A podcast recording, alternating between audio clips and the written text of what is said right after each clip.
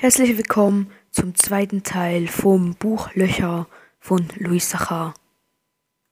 Stanley hat ein Röhrchen ausgegraben, auf dem die Buchstaben K und B standen. Er gab das Röhrchen X-Ray, der es dann Mr. Pendansky am nächsten Tag zeigte. Als die Chefin von dem Röhrchen hörte, war sie ganz aus dem Häuschen. Weil sie wusste, dass das Röhrchen von Kate Barlow kam.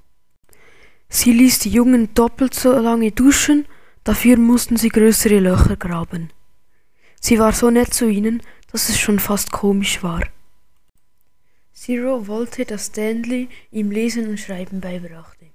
Im Gegenzug, im Gegenzug grub Zero ihm ein Teil seines Lochs. Magnet hat einen Sack voller Sonnenblumenkerne von Mr. Sir geklaut.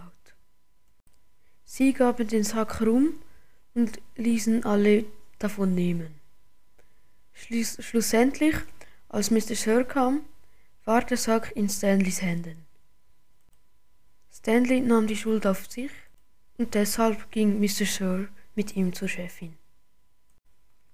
Als sie nach vielen Tagen immer noch nichts gefunden haben, hörte sie, hörten sie auf zu suchen und sie kehrten wieder zum normalen Alltag zurück. Stanley war fast verschont geblieben. Doch Mr. Sir hatte drei lange Striemen von Nagellack der Chefin im Gesicht. Die nächste Woche behandelte ihn Mr. Sir sehr schlecht. Zero ist vom Cab weggelaufen und hat unter einem Boot namens Mary Lou gehaust. Ein paar Tage später ging Stanley in Richtung des Berges,